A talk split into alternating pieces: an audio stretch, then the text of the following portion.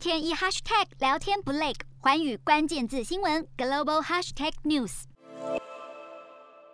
泰国因为新冠疫情的影响，旅游业为主的经济受到了重创。不过，从十一月一号开始，完整接种疫苗的六十三国旅客入境泰国可以免隔离，这让旅客对重新开放的泰国是充满着期待。而先前泰国政府推动沙盒计划，盼望着旅游业能够复苏。不过，沙盒计划的成果和预期的旅客人数相差甚远。然而，泰国政府为了要拼经济，十一月开始要开放完整接。接种疫苗的旅客可以免隔离入境泰国，而其中也包含我们台湾。而这一项重开国境的决定，也让旅客与当地的民众是寄予厚望。瞄准新南向商机，剖析东南亚发展。我是主播叶思敏，每周五晚间九点记得锁定，看见新东协就在环宇新闻 MOD 五零一中加八五凯擘二二二及环宇新闻 YouTube 同步首播。